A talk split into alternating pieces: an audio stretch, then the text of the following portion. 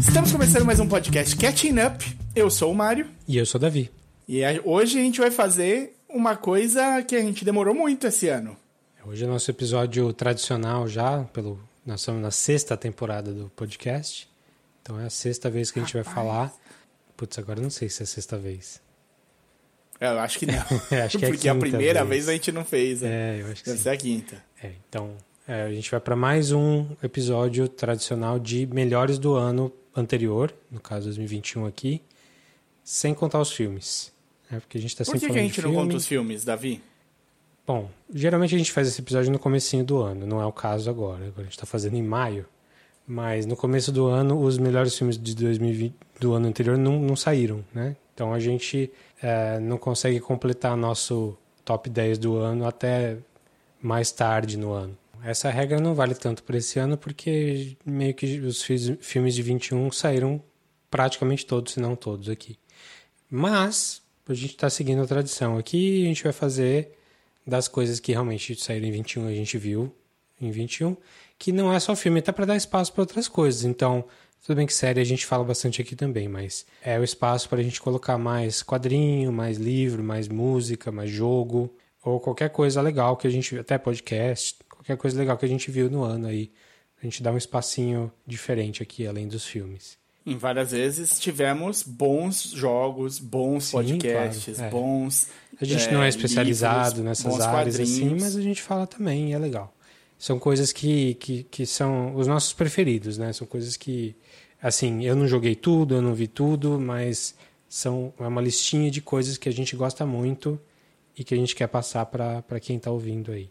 E o cardápio hoje vai ser esse, né? Não, não temos dicas, temos só meu top 10, o seu top 10, a gente vai de trás para frente, do, do 10 para o 1, para fazer um suspense aí para os que são mais legais, mais legais.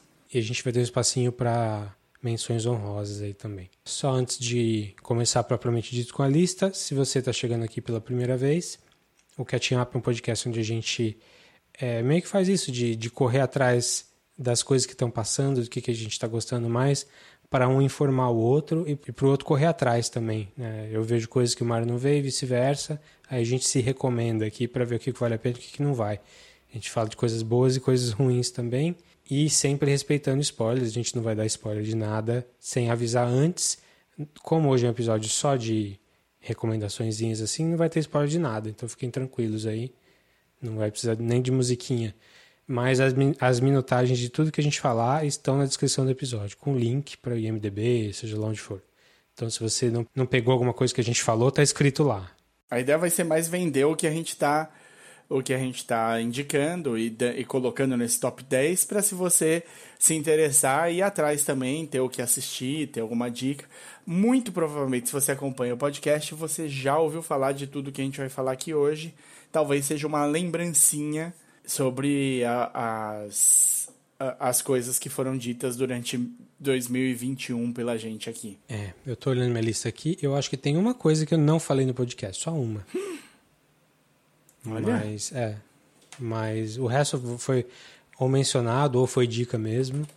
Mas são coisas que vale a pena a gente relembrar porque às vezes a gente vê lá no começo do ano e esquece. Vamos começar? Oh yeah! Então, estamos em ordem decrescente aí do, do número Décimo 10 até o primeiro. Qual que é o seu décimo, décimo lugar aí? Cara, eu pus no meu décimo lugar, não é, um, não é necessariamente um demérito, pelo contrário. Um podcast que eu ouvi muito em 2021 e muito em 2022 já. E é um podcast que a gente já falou aqui, que é o Petit Jornal. Petit Jornal do Daniel Souza e do Tanguy Bagdadi. Se eu não me engano, um filho de angolano Não, com um filho de Argelino. um filho de argelino e um filho de angolano. Ah, angolano. Ah, bom, Se eu não me engano. É. São, cada um é, um é de um lado. Salvo engano, mas é, é provavelmente isso. São Eles professores são- universitários um é- cariocas. Isso, um de economia, o outro de, de história. e eles fazem uma leitura dos acontecimentos da, da semana, né, no, de, tanto na parte econômica quanto na parte histórica, ali discutindo um pouco o que está tá se passando. É interessante porque esses encontros, esses bate-papos que eles faziam eram uma vez por semana, passaram a ser praticamente duas, e aí eles faziam assim, os bate-papos são duram quase uma hora. E todo dia da semana eles tinham um uma pílulazinha ali de uns 5, 6 minutos sobre um assunto do dia. Então uma coisa rápida, o que ou o Daniel Souza ou o Tanguy gravavam ali sobre um assunto do dia, só que com conforme as coisas foram ficando cada vez mais complicadas, cada vez mais complexas, os bate-papos foram começando a aumentar o, o tamanho no dia e também a quantidade na semana. Então você passa de um bate-papo só de quase uma hora para dois, para três, para quatro. E vou dar um spoiler sobre 2022. Depois eles fazerem a cobertura diária da guerra, praticamente, do, do, da invasão da Rússia na Ucrânia, eles resolveram que o bate-papo vai ser diário também agora. Então, cinco vezes por semana esse bate-papo. Então, se você tiver precisando de fazer um recap do que aconteceu e tal. Os dois são muito legais, eles têm um humor um pouco mais ácido, umas brincadeiras, umas tiradas boas e deixa assuntos pesados um pouco mais leves. Sim, essas eu comecei a ouvir por causa das pílulas mesmo, né? Tinha, que aí você viu o assunto, é cinco minutinhos, não gasta nada. E os caras são super bem informados, eles têm cursos que eles dão, é, cursos livres, assim, os caras são bons mesmo.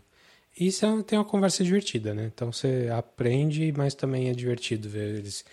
Uh, nas pílulas, eles não têm esse bate-papo, mas quando eles são juntos, eles, eles têm um banterzinho deles, né? É, eles têm umas conversas divertidas diferente da gente, né, Davi? É, porque são. Bom, eles também fazem piada ruim. Então, se isso ah, serve isso é. de consolo. Mas isso. Nisso eu me garanto. Piada ruim é chá comigo. Só, só não tem a parte da, de ser super credenciado como eles. Então, a Petit Jornal tá no, no seu podcatcher preferido aí. É, e tem o link para o site deles na descrição do episódio. Beleza. Seu Eu, décimo. Meu décimo é uma série da Apple TV Plus que, como a gente falou outras vezes, tem prezado mais pela qualidade do que pela quantidade. E uma série que veio e foi, ninguém lembra muito mais dela, assim, mas foi bem divertida, chamada Schmiga... Ted Laço? Não, Ted Laço tá aí, né? Ted Laço veio e continuou. Inclusive, tô, tô, ainda tô acabando a segunda temporada. Olha. Essa semana eu vi um episódio. É, não, é uma série chamada Shmigadun, que eu falei aqui uma vez Shmigadun. também. Isso, com o Keegan Michael Key, da dupla do Key and Peele, lá do Jordan Peele, e com a Cecily Strong, que faz parte do SNL, do Saturday Night Live. E é uma paródia, uma, uma paródia, é uma, uma brincadeira com musicais famosos, musicais do, do meio do, do, século passado, assim. Que é um casal, nos tempos de hoje, que está com um problema de relacionamento, eles vão, tipo, acampar num lugar com um grupo, um lugar, tipo, para ver se eles dão uma arrumada no relacionamento. Eles acabam parando numa cidade meio mágica, assim, onde tudo é musical, todo mundo só fala cantando, bem surreal mesmo, bem caricato. Tipo, o lugar parece um estúdio, não parece real. E só que eles são pessoas como a gente, eles estão no nosso universo e estão chegando no universo fantástico.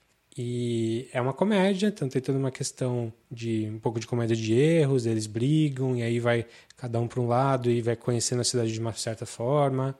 É super bem feito, super legalzinho. Tem gente muito boa envolvida nos outros personagens. Tem o Alan Cumming, que é fazendo um prefeito. Tem o Fred Armisen aparecendo como um, um pastor. É, tem uma galera tipo, que você vai ver, você vai reconhecer. Tem a ganhadora do Oscar agora, a Ariana DeBose, que fez o West Side Story, mas West Side Story. Mas antes ela já, tá, já tinha aparecido no Shmigadun aqui cantando também, dançando lá como a professora da cidade. Ela tinha aparecido no Hamilton também, mas a gente deixa para lá. Pois é. então é uma série super pequenininha que eu saiba não vai ter mais, é, mas acho que até daria. Fecha bem? Fecha, fecha bem. Mas é, é uma série tão leve que assim, eu não teria problema se ela continuasse. Não acho que ah, vai estragar a ideia que eles tiveram para fechar. Mas enfim, não, não vi nada de anúncio de mais, mais temporadas. Eu acho que é uma minissérie fechada mesmo. É bem, bem facinho de ver. Tem uh, uns planos virtuosos, assim, uns planos super longos. É, então ele é muito bem feito, muito bem produzido, tem a cara do Pushing Daisies, porque é do mesmo criador. Quer dizer, do mesmo criador não, né? Mas ele é do, do mesmo produtor, o Barry Sonnenfeld produz também aqui. É, então tem, tem meio a pegada dele aqui. E vale super a pena se você tem o, o, o Apple TV Plus aí, que a gente tem falado aqui que tá valendo a pena. Esse é um para você ver de casal, assim, é um legal de ver de casal. Então a série chama-se Shmigadoon, que é uma brincadeira com Brigadoon, que é um musical lá nos anos 50. É, e se você não sabe como soletra, olha na descrição do episódio que está aí. Esse é o meu décimo. Bom, bom décimo. O meu nono é um jogo de videogame que também dá para jogar no computador, tem na Steam, tem no seu Xbox Gold, dá para você jogar no computador via Xbox, dá para você jogar no Xbox normal, deve ter para para PlayStation, não fui olhar, mas quase com certeza tem. É um jogo da Square Enix que é do Guardians of the Galaxy, o jogo. Uhum. Então, mas ele tem, ele tem pro Windows, pro Switch, pro PlayStation 4, Switch? pro 5, pro One, pro Switch. Switch. Certeza? É. Olha. Sim, tá aqui nas plataformas dele. Foi um que eu não fui atrás porque e... eu sabia que pro Switch não ia sair, mas olha só. Vamos saber. Saiu, ele é, é um single player com a visão. Em alguns momentinhos muito, muito raros você fica em primeira pessoa, mas no geral em terceira pessoa, perspectiva, em que você é o Peter Quill. Você começa com ele na adolescência, com a mãe viva, e coisas acontecem. E aí ele vira o Star-Lord durante a história, na verdade, bem rapidamente. Você controla ele. Tem aquela coisa da Square que em algumas em alguns momentos de batalha e tudo mais, você consegue controlar dar ordem para pro, os outros da sua equipe, né? Então tem todo mundo, tem Groot, tem Gamora, tem o Rocket, tem o Drax, tem todo mundo lá que, que precisa ter. E ele anda bastante, tá? Ele vai, ele tem um, um span de história bem grande. A trilha sonora é muito, muito boa. Tem umas diferenças, especialmente se você viu o filme e essa é a sua memória do a única, a única coisa que você conhece do Guardians of the Galaxy, você nunca leu os quadrinhos nem nada assim. É, tem umas diferenças do filme, algumas coisas. Mas basicamente é uma coisa. É, é o heist, o, o Guardians tentando tentando ganhar uma graninha, tentando se virar no, nos 30 ali, quando a coisa aperta, com, com aqueles personagens e aquele carisma que a gente se acostumou do, dos filmes mesmo. Então funciona super bem, é super facinho de controlar, depois de, tipo, é, é, eles te dão, né, um, não, não tem um treinamento, é né, diferente daqueles jogos que você entra no jogo e ele vai te treinando, é, é, faz, faz você fazer um treinamento antes de começar o jogo, né, tipo onde atira, onde Tutorial. pula e tal. É, faz o tutorialzinho.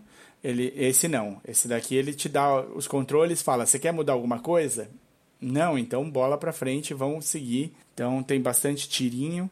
É bem fácil de você controlar depois de, de, de cinco minutinhos assim. Você já acostumou a mexer com o Peter Quill. Então a coisa vai indo e a história é legal, a história é divertida. O jogo é bem feitinho, vale a pena. A Square Assim, a Square não é famosa por fazer jogos leves, eu acho, né? Ela é mais famosa pelos jogos cabeçudos da linha do Final Fantasy. Então, o, eles terem feito esse, esse jogo ser bem divertido, bem leve, é bem legal, assim, vale, vale o jogo. E é viciante é. também. Ele ganhou o prêmio de roteiro, né? Ou de diálogo, alguma coisa assim. E todo mundo fala super bem da história. Mas aí eu vi um clipezinho do pessoal elogiando o diálogo. E o diálogo era ruim, cara. Ruim. E aí eu acabei de falar, ah, então talvez não seja tão bom mesmo. Mas, aí você falou, é, eu fiquei em dúvida sobre Switch, eu acabei de procurar aqui. É, tem para Switch, mas não tem para Switch. Ih, rapaz, como Ele assim? Tem, é, é um negócio que, que tem alguns jogos do Switch que eles estão fazendo um negócio que chama Cloud Version. E hum. o Cloud não é o do Final Fantasy, é o Cloud mesmo da nuvem. Que é, é. é o jogo roda no servidor X. Emula. Ele não, emula. É, é assim, ele, ele, você controla ele normalmente aqui. Só que no Brasil é impossível. E eu estou falando, minha conexão de internet hum. é muito boa, fibra, não sei o quê. O lag é impossível. Só se você talvez tiver um switch conectado no cabo. Que eu não tenho, não tenho, nem conheço alguém que tenha. Não sei nem se pode. Pode, tem, tem um adaptador USB ali que conecta, mas é complicado. É USB para Ethernet. Existe, mas não conheço ninguém que tem, também não fui atrás. Mas enfim, o lag é impossível. Eu não sei desse jogo específico, mas eu te testei outros jogos, tentei, testei o Control, que é um jogo famosinho aí também, e não dá para jogar, simplesmente não dá para jogar. A qualidade é muito cagada, o streaming fica assim, o lag é enorme e a qualidade fica muito ruim. Mas enfim, isso não tem nada a ver com a qualidade do jogo. Só se você está com o Switch, está animado aí, beware. Desanime, desanime. não, eu acho que se você tem. É, isso é, isso é chato, porque uma parte legal é controlar mesmo a movimentação. E se você tem algum lag para isso, não vale a pena. Pois é. Eu não. É, sabe o que me ocorreu quando você falou que ele ganhou o prêmio por diálogo e você viu o diálogo? É meio coda, né? É um prêmio que só, em vez de ajudar, atrapalha. Atrapalha, né? Você podia não ter ver... ganhado, você não ia pensar nisso. Você não ia nem pensar Exato. que o diálogo pode não ser tão bom. Mas assim, dizem que a história é boa, né? Não sei. É boa, é boa. É divertida e é legal. E acontece muita coisa. Tem, assim, resvala em coisas do filme, mas não necessariamente.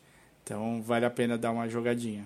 Tá. Para você diferenciar aí do filme, você procura por, por além, ao invés de Guardians of the Galaxy, você procura por Marvel's Guardians of the Galaxy. Que aí vai aparecer. Ah, vai aparecer o jogo. O jogo. Ou, né, seja esperto e coloque game no final e, fique, e seja feliz. Aí é bem é... fácil. Pode pôr Square também, também, Square Enix, que aparece também. Tá, o meu próximo aqui, meu número 9, é uma série da HBO Max chamada Hacks. É uma comédia de uma comediante. A personagem principal é uma comediante bem experiente, tipo uma Joan Rivers da vida.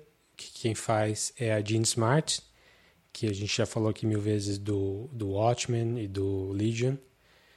É, então ela faz essa, essa comediante super experiente que está meio que no final da carreira, ela está meio mal colocada no, nesse mundo novo e que acaba contratando uma comediante jovem que é meio não gosta de fazer amigos assim foi cancelada por umas merdas que ela falou no Twitter que quem faz é a Hannah Einbinder que eu não conhecia mas ela tá, tá mandando bem legal mandando muito bem aqui.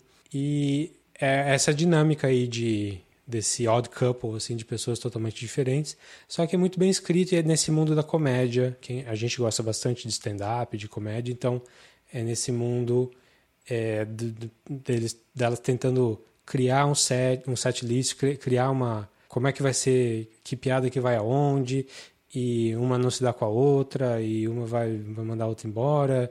Tem toda essa dinâmica assim só que é bem feitinho, bem escrito, bem é bem legal assim. Acabou de estrear a segunda temporada, mas a primeira já está inteirinha aí no HBO Max. E bem legal, viu? Vale bem a pena. Se você tem algum interesse parecido com o nosso, Hacks no HBO Max. Ganhou o prêmio e, e, é super bem falada, né? Tá todo mundo. Esse. É, é, por enquanto eu tô provavelmente como você, eu tô two for two aqui na, na, no que eu sabia que você ia pôr na sua lista. ah, você sabia do Shmigadun? Eu achei que esse... O Shmigadun, ah. ele apareceu várias vezes para mim, porque eu tô assistindo muito o Apple TV Plus. Eu falei, cara, essa aqui vai entrar na do Davi. Ah, eu então não assisti pronto. nenhum episódio de Shmigadun. Mas você falou tão bem que eu falei, é possível, é possível. É, vai despretensioso. Não, é, não precisa... Não, não vai com muita sede ao pote, não. Veja, só deixa passando, você vai gostar e aí você vai continuar. Ainda mais você que gosta de ver coisa no, no fundo, assim. Acho que você vai gostar. E cantando, gente, cantando. É, pois é, é engraçado. Enfim, seu próximo aí, seu número 8.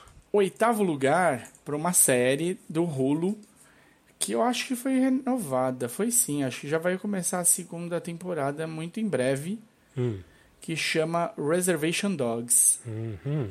Falei deles aqui, é do FX on Hulu o Taika Waititi está envolvido na produção, mas é basicamente do Sterling Harjo, né? um, um, um cara que é, da, é, é indígena no, nos Estados Unidos e ele conta a história de quatro adolescentes indígenas em Oklahoma e como eles tentam viver a vida, eles montam meio que uma ganguezinha de, de molecagem, assim.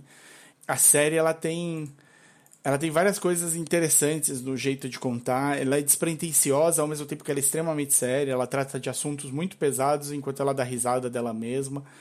É uma série que não, apesar de ter um tema que pode, podia ser visto de uma maneira super tensa e complicada, ela é muito leve e gostosa de ver. Assim, ela vai muito fácil. Então, ela estreou, acho que em agosto do ano passado. São pouquíssimos episódios até agora. Eu acho que são oito episódios. Quantos? Deixa eu dar uma olhadinha aqui. Oito episódios. Episódio de meia hora. E tá.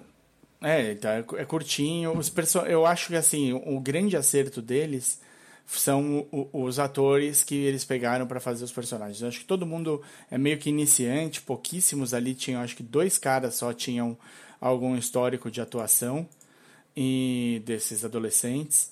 E eles funcionam muito bem, eles são muito carismáticos, eles estão muito bem e ajuda muito a, a, a pegar mais leve no, nos temas, porque né, você está trabalhando uma parte rural, você está trabalhando uma parte indígena, você tem vários problemas ligados à gangue, à morte, começa com uma morte, se eu não me engano, Sim. e então ela tem tem sequências mais que poderiam ser mais pesadas, mas tem a molecagem, tem o jeito de, de ver mais leve a vida. Então eu acho, eu achei uma série bem divertida de, de colocar aqui e, e que fica como uma dica, porque ela não, foi, não teve muito estardalhaço, não.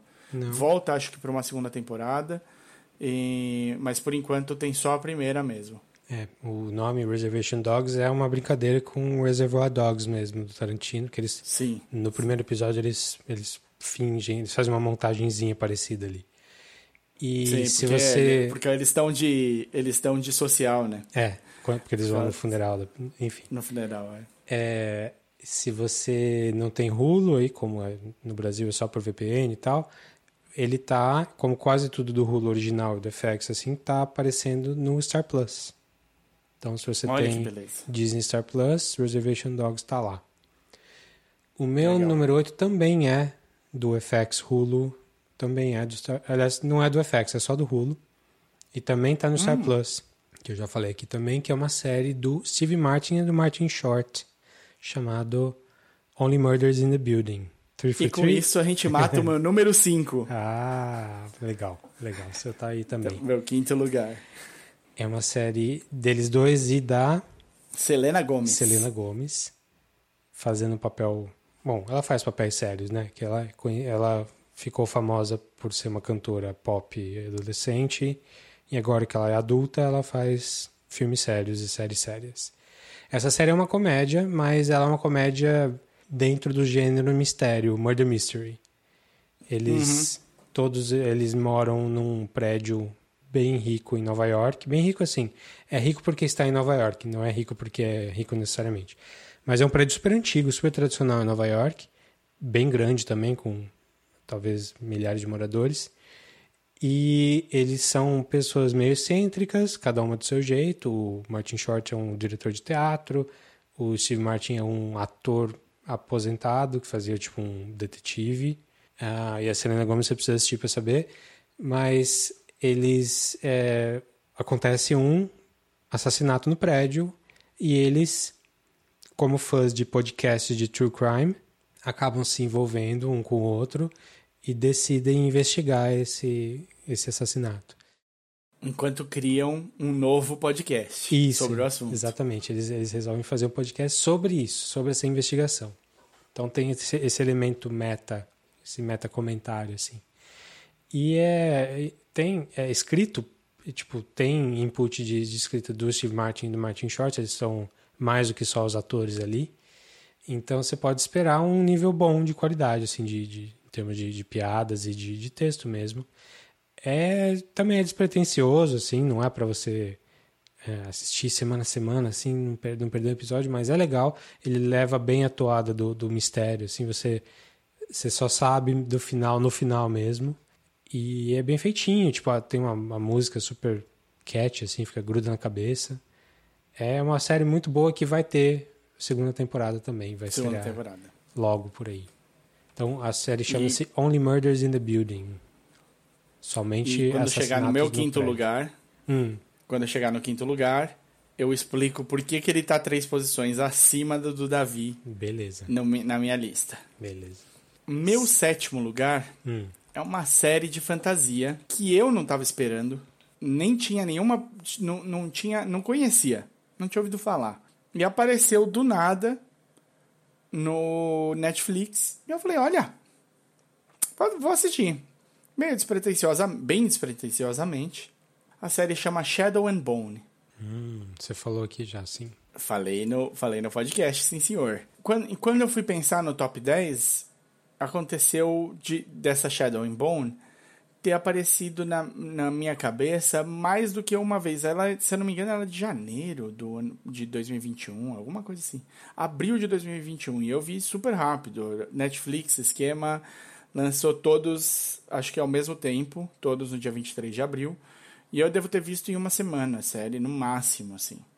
E muita gente desconhecida no, nos papéis. Eles têm um cara que é o Ben Barnes, que é tipo o mais famoso, acho, da série. O resto realmente eu não, não conhecia, nunca tinha visto, ouvido falar. Ela tem uma pegada nos nomes é, que é mais do leste europeu, que é uma coisa que eu achei muito interessante quando eu estava tava assistindo. Falei, olha que interessante, a gente quase não tem isso né, em, em fantasia. Então eu gostei disso. E ela é muito bem redondinha, assim, ela funciona muito bem. Você fica interessado no, no world building da coisa, no, no mundo que está criado ali para você ver. Então os personagens são carismáticos, os personagens secundários são talvez mais carismáticos do que os principais. Tem um trio de personagens ali que todo mundo vira fã do desse trio. Ela funciona super bem como como série de fantasia. Ela tem um evento cataclísmico que gera tudo que a gente conhece. Eu achei. Eu acho que por eu nem conhecer, por eu nunca ter ouvido falar do, do, dos livros nem nada assim, eu fiquei ainda mais, mais impactado. E aí várias vezes eu me peguei pensando justamente no world building, nas coisas que eles tinham posto.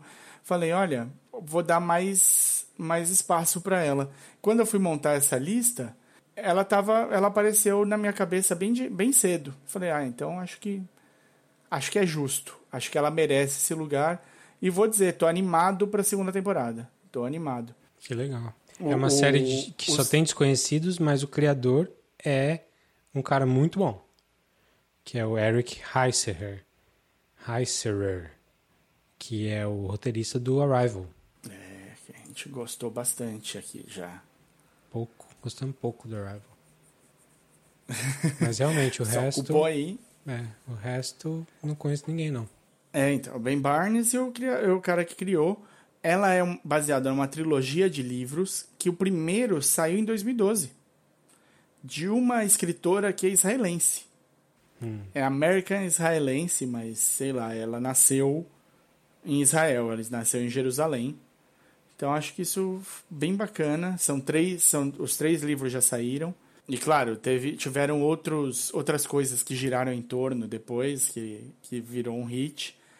E agora vai ter a próxima temporada. Tem tudo. Acaba bem, bem, bem legal a primeira. Eu acho que vale a pena de. de quem, quem se animar, dá uma olhadinha. Quem sabe a segunda temporada tá prestes a sair. Eu não vi as notícias, mas não acho difícil, não. Legal. Muito bem, Shadow and Bone Netflix. É, o meu número 7? Isso.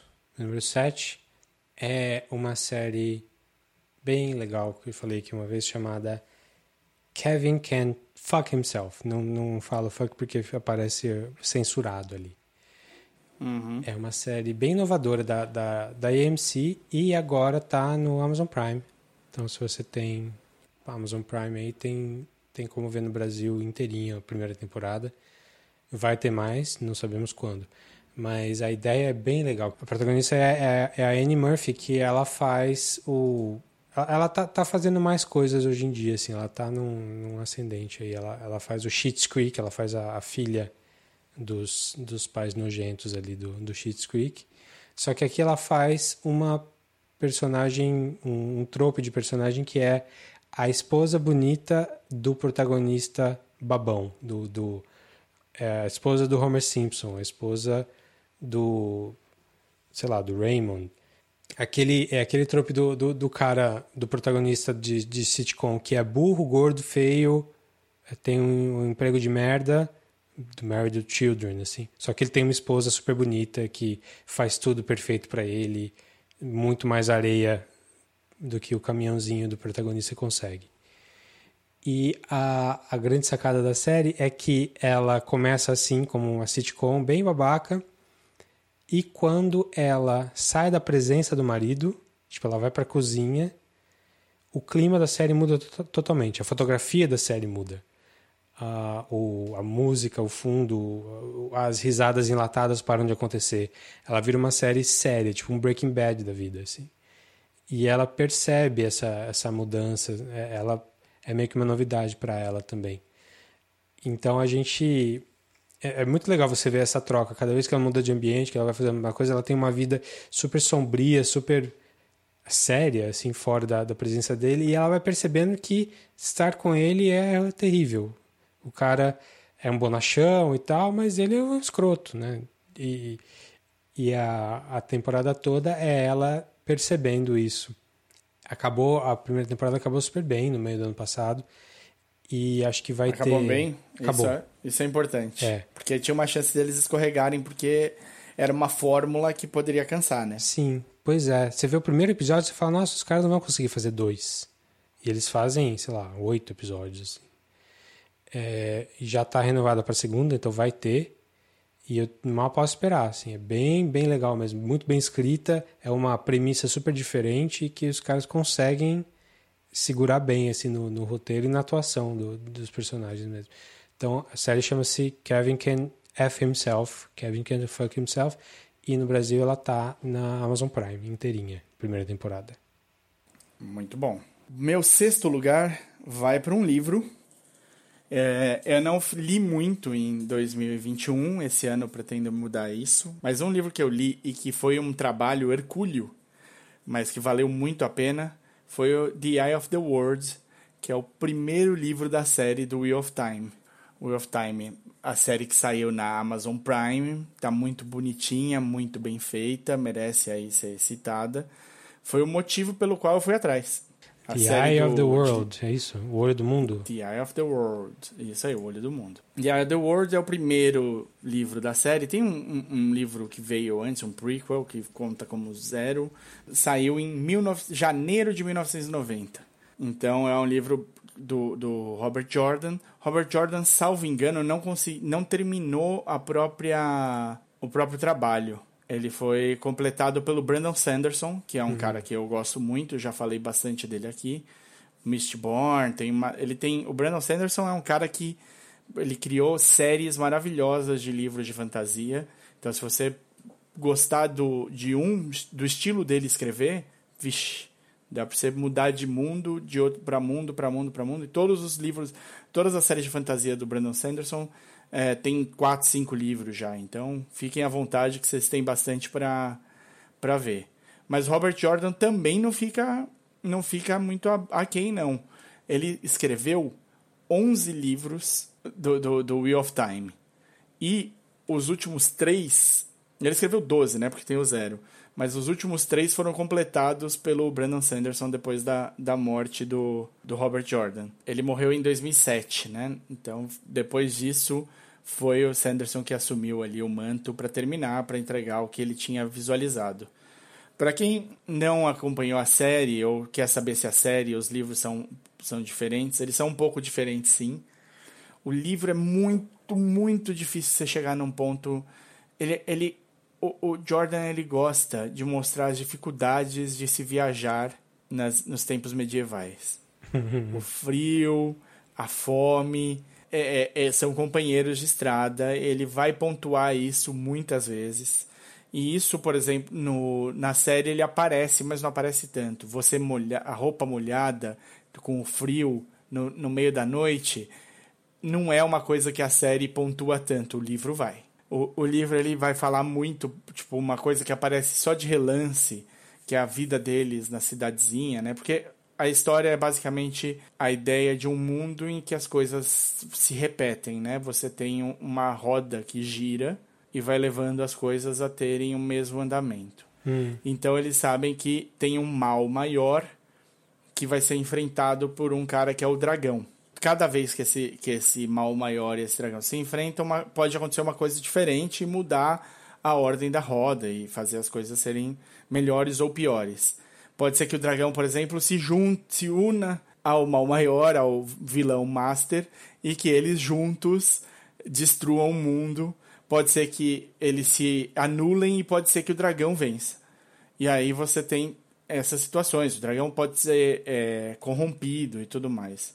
É um mundo em que a magia é, do, é dominada apenas pelas mulheres.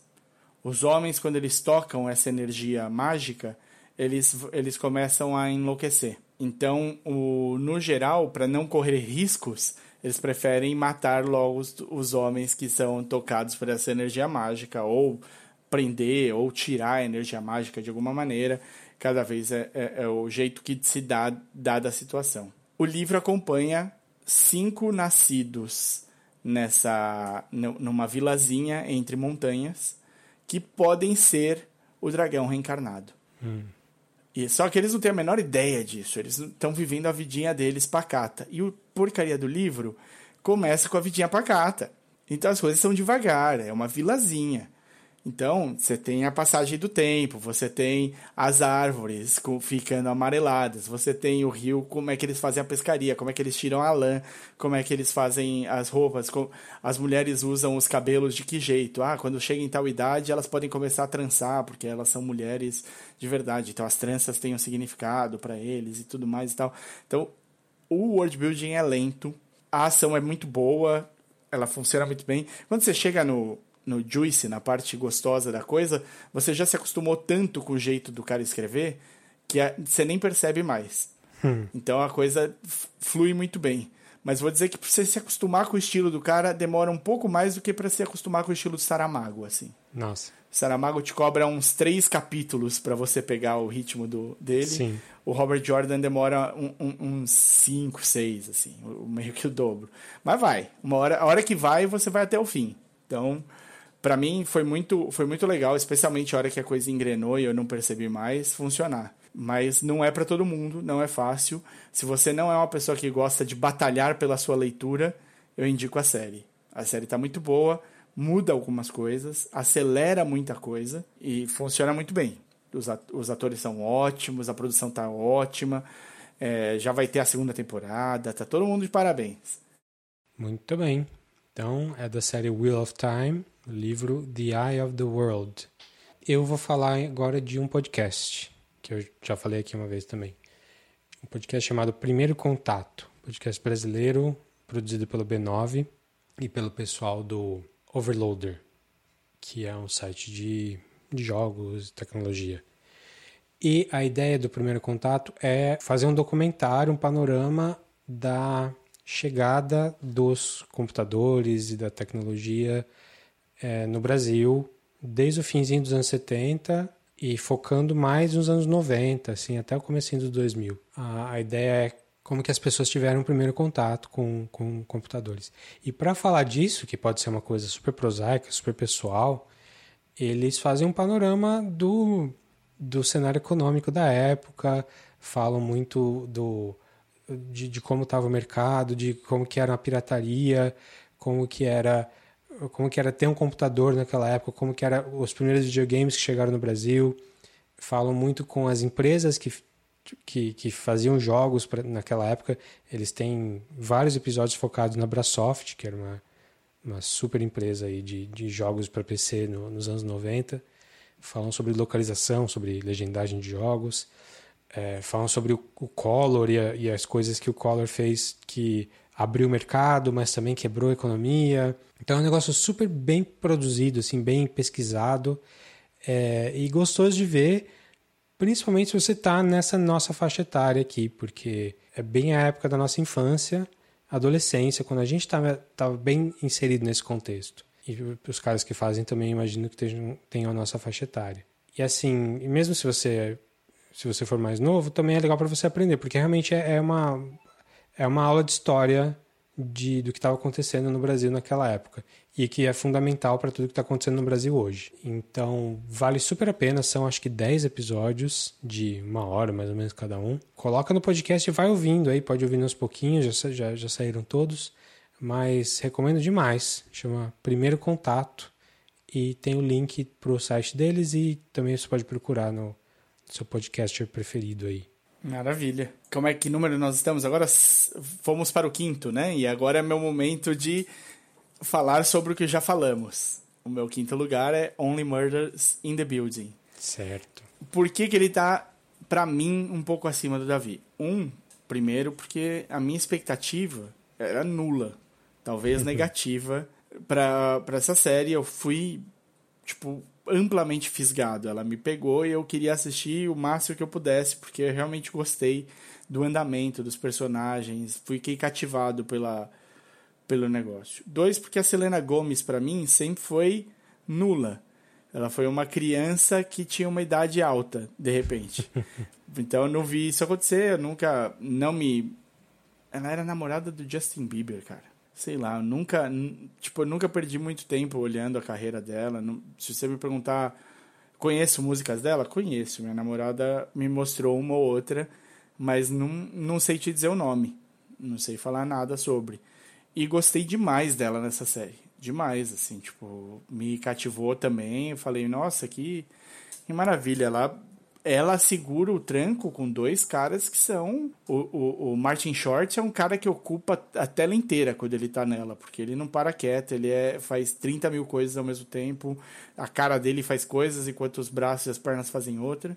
e o Steve Martin sempre foi um cara que eu gostei muito, eu acho que ele tem uma leveza, ele é uma riqueza. Então, todas essas coisas juntas para mim funcionaram muito bem. Muito bem. Eu acho que quem pegar para assistir agora começar hoje, do nada, vai, vai se apaixonar e vai provavelmente assistir tudo em menos de uma semana. É, por aí mesmo. Então, de novo, Only Murders in the Building, Star Plus e no Quinto Hulu. lugar. O meu quinto lugar é um jogo. Eu tava pensando que 21 não teve muitos jogos assim que eu, que eu tenha jogado. Teve muito jogo bom, mas não pro console que eu jogo, que é o Switch. Não, não investi no Xbox não, nem no PC, nem no PlayStation. Então eu fico preso ao Switch que eu gosto bastante. Mas enfim. E o jogo do ano do, do Switch é fácil. Foi o grande jogo da Nintendo, Metroid Dread. Metroid Dread. Que é. Não joguei? É, que é a. É mais uma versão do jogo Metroid 2D. Não é o Metroid Prime, não é. Não é um remake, é um jogo novo mesmo. Difícil falar se é uma continuação ou não, porque quem se importa com história? Eu não me importo com história, o lore. Existe um lore ali, mas não é por isso que eu jogo. Pelo menos não esse tipo de jogo. Mas é um platformer normal, é um, é um como falam, um Metroidvania, né? Que é o, são os jogos de você de explorar o mapa. Você tem que explorar o mapa e ir ganhando power-ups para poder é, abrir novas áreas do mapa e assim evoluindo o seu personagem e conhecendo o jogo inteiro é bem labiríntico, assim. Foi o Metroid que começou essa moda, Super Metroid principalmente. E o Metroid Dread é isso, sim. Ele é exatamente esse tipo de jogo. E com todo o refino da Nintendo para fazer a personagem. E, e, os, os mapas são interessantes, os lugares são legais, as armas e power-ups são, são super bem pensados. Só que esse jogo tem uma coisa que os outros jogos do Metroid não têm, que é um senso de urgência. Porque Metroid geralmente é um jogo de exploração. Você tem que, você vai abrindo aos pouquinhos, você vai, vai para uma sala, volta por ela depois. Você não sabe como que passa do negócio, onde que você acha escondido o power up. Esse jogo existem seções do mapa onde você tem tipo um, um robô sentinela, assim que ele vai atrás de você assim sem parar. Se você entrou naquela área, ele vai te achar e você tem que fugir, achar a saída e achar como derrotar, enfim. Isso tem em boa parte do, em todos os mapas do, do jogo. E isso traz uma sensação de urgência que essa, essa série nunca teve. E é super legal. É uma adição que você pode falar que ah, vai, vai descaracterizar o jogo, mas não, não descaracteriza. Porque não é o jogo inteiro, são só em alguns trechos. Mas fica bom, cara. Fica, é, é, bem feitinho. Essa parte é legal. Quando aparece uma, você fala. Você não fala, puta, de novo essas partes. Não. É tipo, tá, vamos ver o que, que tem de novo. É um jogo curtinho. Ele tem. Se você for com muita paciência, você vai levar umas 10 horas, mais ou menos o que eu levei. Mas se você correr, você faz em 4. Assim, até sem fazer speedrun. Assim, É você rápido só... mesmo. É, é um jogo pequeno, é, mas é, é um, um jogo de. Assim, o, o Super Metroid também é pequeno. É que a gente não lembra muito bem, assim, mas o jogo o Super Metroid tem tipo 6 horas. Mas não tinha save, né? Tinha save. Tinha que a gente. Tinha save? Tinha. É que hoje a gente está acostumado com um jogo de 30 horas, até mais. Mas, eu, eu, antes de jogar o Metroid Dread, eu terminei o Super Metroid de novo, que tem, ele tem no Switch ali, no, na parte do emulador de, de Super Nintendo. Então, tipo, dá- deu pra ver que é curtinho mesmo. Mas enfim, Metroid Dread é um jogão. É, ele é curto, mas é um jogão mesmo assim.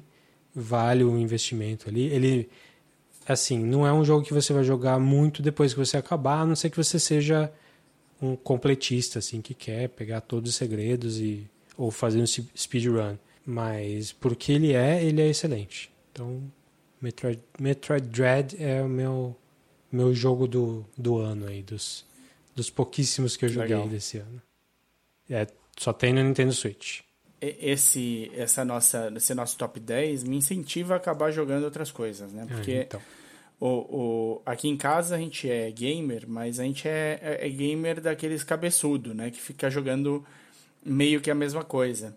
Então eu jogo Counter-Strike, jogo Valorant aqui no computador e às vezes um Overwatch, assim. Não é gamer cabeçudo, a gente é velho. A gente é velho.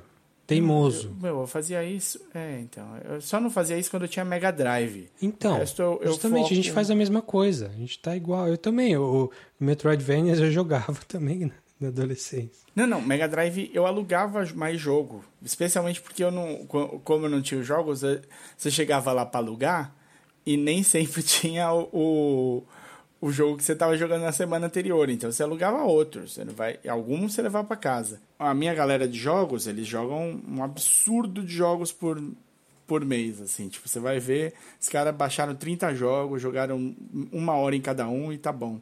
Eu sou mais. Eu tenho pouco tempo. Então eu vou e foco no, na, na repetição. Mas Adulto, vamos lá, né? vamos pro meu. Adulto. Número vamos 4. Pro, pro, pro número 4. O meu número 4 foi uma minissérie que a gente falou aqui no, no podcast. Também foi uma minissérie que na época eu achei ok, achei boa, mas com o tempo eu fui percebendo que, eu, que ela tinha coisas que eu vo- voltava para ela vez ou outra. Eu não sei se vai aparecer para você em algum lugar, mas eu sei que você também gostou dela, que é o White Lotus. Olha só, eu, eu tinha esquecido do White Lotus. Deveria estar na É minha possível. lista. Olha só. Que bom, bom que a gente tá fazendo isso. Gostei Que muito. bom. Gostei muito, inclusive. Mas não tá na minha lista. Então, Agora está. É uma minissérie muito bom. É uma minissérie criada pelo Mike White, né? E escrita pelo Mike White. O que, o que tem alguma coisa que você gosta dele, que você quer falar? Quase tudo, cara. Eu gosto muito dele. Até do Escola do Rock que ele escreveu. Mas é, gosto muito do, da série anterior dele, do, da HBO. Chama Enlightened, Enlightened com a Laura Dern. Sim. Ele, ele, ele é bem bom, ele é bem. Ele, ele consegue misturar uma coisa, um verniz pop, assim, um verniz assim, meio mainstream, só que com umas coisas bem pesadas no meio. O White Lotus é bem isso, né? É, é É. tipo, são os ricos na ilha paradisíaca, no hotel maravilhoso, mas os assuntos que ele, que ele discute são pesados, pesados pra caramba. Então, são seis episódios só. é, Uma hora cada um? Por aí. É a série da HBO mesmo, série pesadona, completa A da HBO. HBO. É, então. E eu coloquei o White Lotus justamente para aplaudir esse esforço da HBO de minisséries fechadinhas, redondas, que ela tem feito muito, muito bem. Eu gosto de quase todos. A gente falou de, de, de várias delas aqui. Falamos de Sins of a Marriage, falamos de Mary of Easttown e, e falamos de White Lotus. Então eu acho que merecia muito mais do que outras minisséries da, que tiveram no ano passado, que foram também interessantes e tal. Eu acho que a White Lotus ela é mais. Ela traz assuntos melhores, assim, para a gente conversar.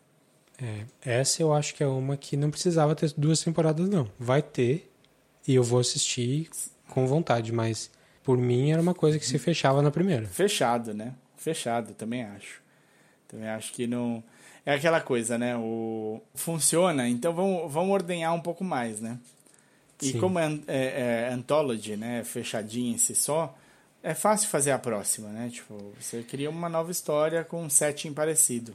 Mas então, eu não sei, não, não fui atrás de, de que, que, como é que eles vão fazer, mas pelo que eu entendi, os personagens vão continuar, pelo menos alguns deles. Acho que não vai ah, ser. É? Olha. É, não tenho certeza também. Mas só para dar um, uma ideia da, da premissa, a premissa é um hotel numa ilha do Havaí, um hotel super, super rico, só para gente muito, muito rica, e são pessoas todas ricas, mas bem diferentes que estão ali naquela semana. Tem uma CEO de uma empresa de tecnologia super famosa, tipo uma, um Facebook da vida que vai com o marido, que é um, mais, um garotão assim, e tem as filhas dela, o filho também. Aí tem a mulher que é rica também, que tá com a mãe, tá com a urna da mãe que morreu, cremar, tá, a mulher, a mãe tá cremada na urna e ela quer, ela tá ali para soltar as cinzas da mãe no, no mar. Tem Ao mesmo tempo que ela procura fazer contato, né? Ter, ter contato humano. Isso. É, é assim, são verdade. várias pessoas bem diferentes, de, de, estilos diferentes, mas que a única coisa que elas têm em comum é que elas podem estar ali. Só que o foco não é necessariamente a vida delas. O foco é como que o hotel lida com elas. E, Porque então, os personagens do hotel também são importantes para a trama. Então, o gerente do hotel é importante, os funcionários do hotel são importantes. E um tema que passa pela série inteira é como que você, só o fato de você ser um milionário, assim, ser uma pessoa muito rica e tá fazendo uso de uma estrutura de pessoas que, que, que te servem, como que isso por si só já é opressor, assim, isso é pesado, isso você tá assim super simpático fazendo o que você devia estar tá fazendo mesmo, você tá sendo filho da puta, sem perceber. E, e só quem tá quem tá trabalhando para você que percebe isso. Eu acho que isso acontece com praticamente todos os personagens de uma forma ou de outra na série. Então tem o preconceito ali velado, tem aquela frase mal colocada, tem o jeito que você fala com, com o garçom que vai te servir. É, é bem, bem legal mesmo a série por causa disso. Então tô louco para ver o que eles fazem na segunda aí, mas de novo eu acho que não precisava, porque ela fecha bem a história no final. Fecha, super.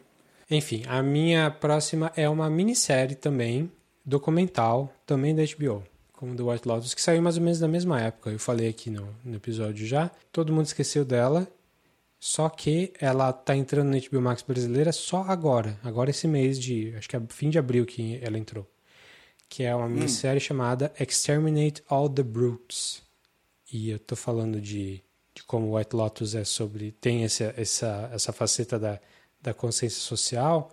Essa série é uma pedrada, assim, é muito, muito forte, porque o assunto é muito pesado. Ela é o equivalente de minissérie do livro As Vezes Abertas da América Latina, do Galeano. É uma Caralho. série que vai te mostrar como que a exploração humana, da, principalmente do, da Europa Ocidental nas Américas e na, na África, como que essa, esse jeito de fazer as coisas foi opressor e pesado e genocida e provavelmente a pior coisa que já aconteceu na história da humanidade em termos de quantidade de vidas perdidas aí por causa de uma, uma única coisa. Então é uma série que vai falar sobre escravidão, uma minissérie documental vai falar sobre escravidão, mas não só a escravidão dos africanos que vêm para a África, mas de como foi, como os povos das Américas foram dizimados e como que isso, como que isso tudo aconteceu assim. E ele faz isso, quem o o autor dessa série, desse documentário, é o Raoul Peck, que é o diretor daquele filme documentário I Am Not Your Negro, Nossa. que fala sobre a vida do, do escritor americano, ativista James Baldwin. Que, que você já falou aqui também, eu já tinha falado uma, uma outra vez, uhum. que é um, já é um documentário excelente sobre sobre o que é ser negro no meio da contracultura, super, super pesado. Esse, o Raul Peck é haitiano, já tem uma carreira extensa ali no Haiti, e agora ele está fazendo essas coisas mais high profile assim, para o resto do mundo. No caso, o I'm Not Your Negro e, e essa minissérie, Exterminate All the Brutes. Belíssima dica. É, no, nos dois casos aí. É, é uma porrada. É, se você já leu As Veias Abertas, você sabe do que tipo de, tipo de coisa que eu estou falando e do nível de, de importância desse tipo de, de assunto. Assim, é, o assunto é super importante, super para todo mundo, mas para a gente que mora na, nas Américas é, é especialmente importante. E ele, ele abre os olhos dessa forma, assim, né? como o Veias Abertas abriu os nossos olhos quando a gente leu, sei lá quando. E ele faz tudo isso reencenando.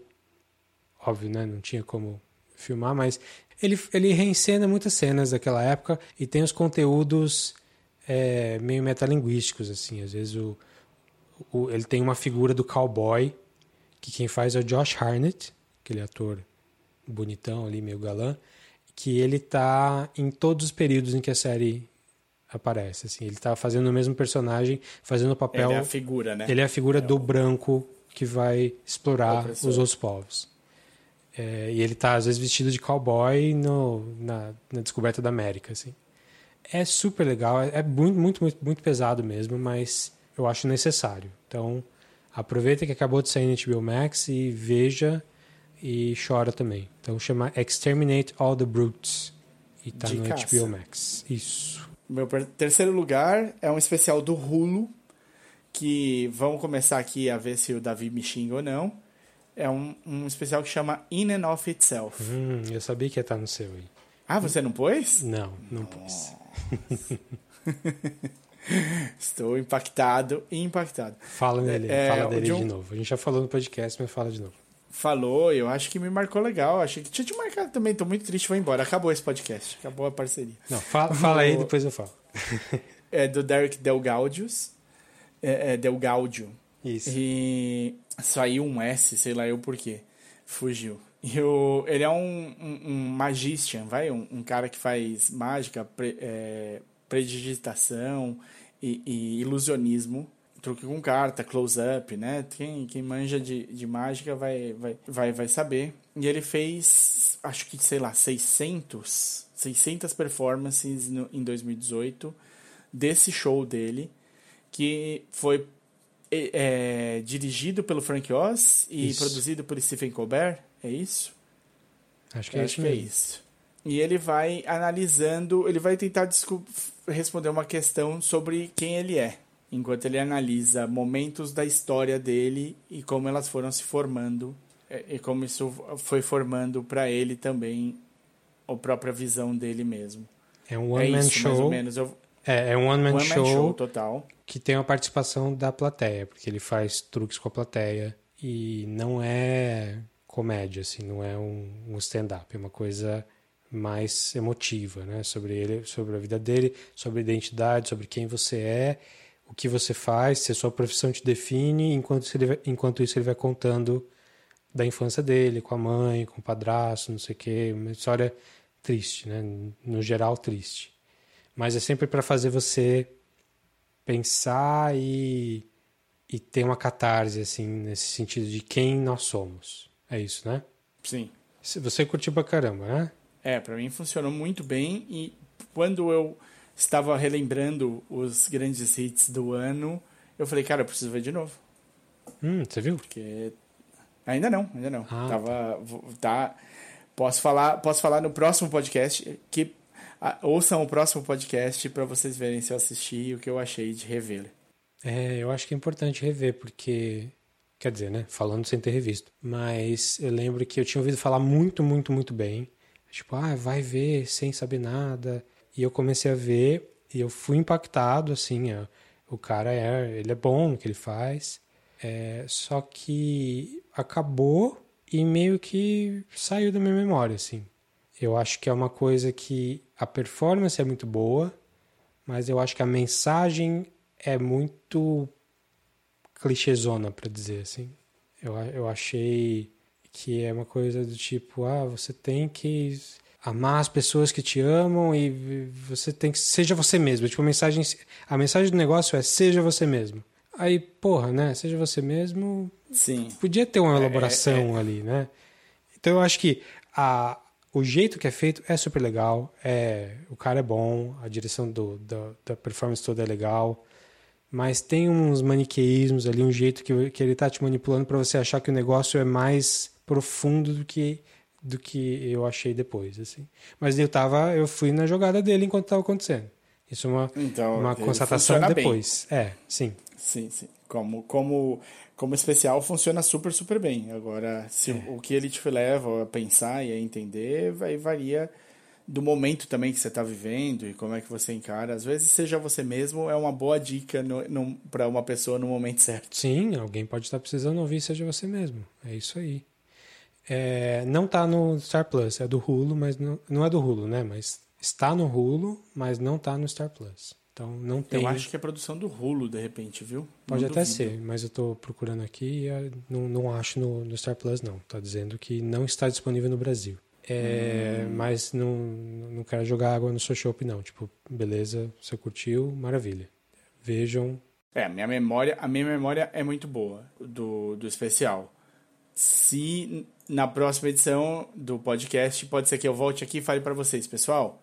Continua muito legal de assistir, mas talvez não seja tudo isso. Pois é. O, por enquanto, ele senta tranquilamente como. Até pelo. Posso, posso falar uma coisa? Hum é uma produção inesperada. Eu não sou de assistir muitas coisas de mágica e ainda um, um, uma coisa de mágica com storytelling, com uma produção como ele faz, com o que ele busca é, em cada uma das histórias que ele conta, eu acho que não é muito comum. Então, pela criatividade da coisa, eu, eu, eu gosto dele nesse terceiro lugar, sim.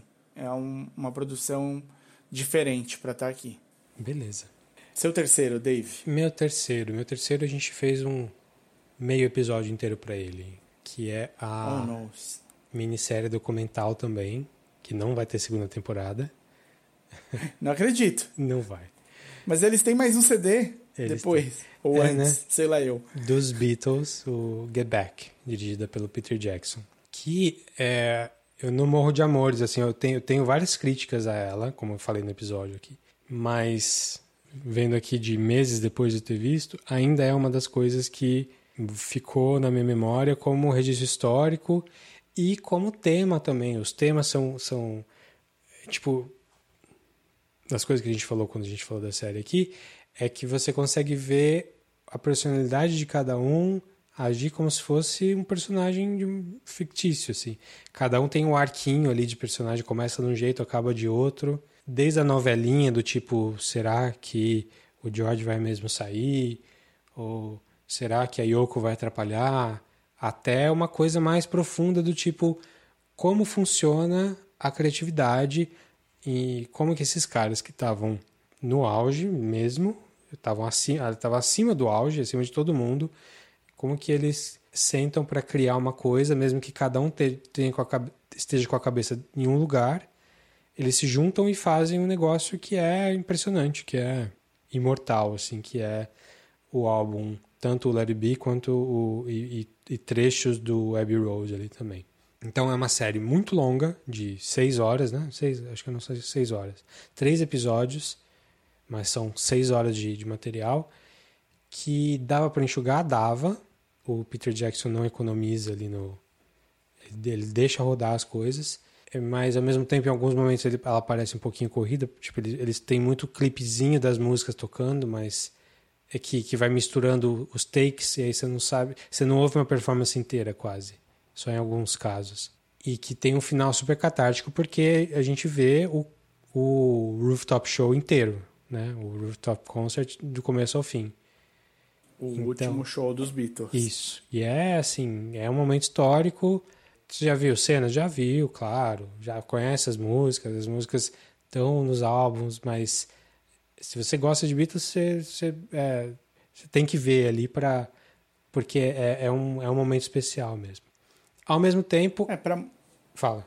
É, não, eu ia falar para muitos, os Beatles, eles são uma ligação direta com uma época boa, uma ligação com os pais, ou uma ligação com quando começou a entender de música. Tem, muito, tem gente que não gosta de Beatles e ainda assim eu indico a série para quem gosta de música. Sim. Se você não, não gosta de Beatles, ela é uma coisa muito legal para quem gosta de música. Você vê é, é, ah, não dá pra gente ter certeza da espontaneidade de alguma das coisas que estão ali, porque elas são editadas, e óbvio que a gente não vai ter certeza. Nossa, nasceu assim essa música? O cara tirou do, do, do da gaveta essa riff? Não importa, não importa muito, porque o que importa é a colaboração, é como as coisas vão funcionando e vão se juntando ali. É, se você gosta de música, no mínimo você vai ver o momento em que nasce a Get Back. Tipo, que o Paul tá ali brincando com a guitarra e sai. Sai o riff, aí você vê como que algumas músicas dele são é, super bem elaboradas e bem pensadas na estrutura e na letra, e a letra é profunda e vem da experiência na Índia, aquela coisa mística, não sei o que, tipo uma Across the Universe, ou outras são eles batendo ali, só fazendo o jam e sai a, a palavra que combina e se não quiser troca por outra palavra, tudo bem. É, é, legal como eles têm essa variedade de repertório, assim, né? E você vê tudo isso nesse set de seis horas do, do da gravação ali, do, dos ensaios e gravação. E tem mais uma questão negativa dessa série, dessa minissérie, que é o tratamento visual, que é, a gente já falou aqui também daquela, daquela vez, mas é uma coisa que é marcante para mim, que é ele deu um, um passou um filtro ali. É claro que é muito mais complexo do que isso, mas como o material era todo em 16 milímetros e tava, não estava com uma qualidade muito boa, ele meio que ampliou e, e, tirou o grão, tirou a textura do filme. Então fica uma coisa que parece é, teve muita muita invenção em cima do que estava acontecendo ali. E eu acho que isso é em detrimento do filme. Eu acho que como o filme não é só o, a, a série não é só um registro histórico, mas ela também é um registro histórico. Eu acho que ter modificado tanto o visual, ficou mais colorido, ficou mais bonitão assim, mas eu acho que a gente perde bastante nisso aí também. Ainda assim, tá no meu número 3 aqui. Então, Get Back do Peter Jackson. É, se você já viu, tenta deixar rodando de fundo aí é, porque vale a pena, é, vale a pena, assim, você vai ouvindo a conversa deles, uma música boa, é legal para deixar rodando. Ele tá no Disney Plus, tá facinho aí, quem tem. E eu gosto muito que eles mostram também o quanto eles gostam de música, né?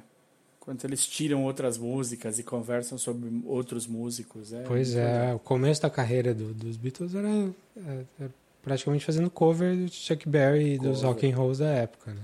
Enfim, não Bom, somos especialistas em Beatles aqui, não vamos não vou ficar a, a pagando gente chegou no top 2 aqui. Top 2. E o meu top 2, eles são dois roubos. Eu hum. já saio e eles são roubos por dois motivos. Um é o começo do ano e o outro é o fim do ano. Eles abrem e fecham, mas um deles é capaz de eu já ter citado. Hum. E eu não ligo. Eu vou citar hum. de novo. Vocês que me aguentem. Um, esse segundo colocado, ele saiu inteiro no Netflix no dia 8 de janeiro de 2021. Tá valendo. E pô. foi. A... É, então, mas eu talvez tenha roubado antes. Mas vamos lá. É, e foi agradabilíssimo de acompanhar. Foi muito bom. Me fez um bem enorme para aquele janeiro. E eu acho que é uma, bem gostosinho de assistir. Não faz mal a ninguém. E, e vale como um debate como, e como conhecer um pouquinho mais tanto um quanto o outro personagem. É uma série do Netflix de entrevista que chama Pretend It's a City, com produção e direção do Martin Scorsese, em que ele entrevista a amiga dele, Fran Lebowitz. A gente já falou da Fran Lebowitz aqui, ela ela não é de Nova York, veja só, ela é de Nova Jersey, mas deve ter morado a vida toda lá em Nova York. Ela já essas grandes cidades, outra... essas grandes cidades do mundo, você não precisa ter nascido lá para ser de lá, né? Só você É, exato. Você, você se você torna, tá lá. Você torna Nova York, é. você se torna um paulistano, só passar tempo. Ela já tinha uma série, né? uma série não, mas acho que um filme que era, chama Public Speaking, que também é da Fran Lebowitz com o Scorsese.